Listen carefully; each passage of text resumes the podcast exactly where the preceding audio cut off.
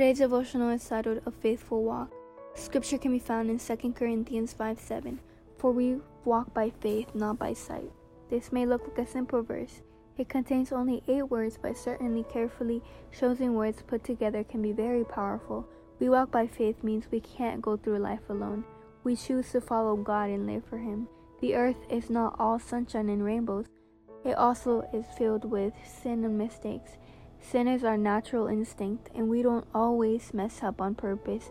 But if we do mess up, we trust that God will lead us back to the right path after getting lost in our t- temptations. If we choose to live a life led by what we see, we wouldn't have hope, we wouldn't be happy, and we wouldn't have a purpose. Living a life by sight makes us blind and invites death and distractions. God told Noah to build an ark, and by faith he did. Blinded by the fact that the community had never seen rain before, they did not allow God to open their eyes to see the bigger picture. Faith makes us strong, stronger than we can ever be in our own. Faith gives us hope. Let's pray. Lord, when we are tempted to see life through our eyes, may we walk by faith. In the name of Jesus, amen. Have a blessed day.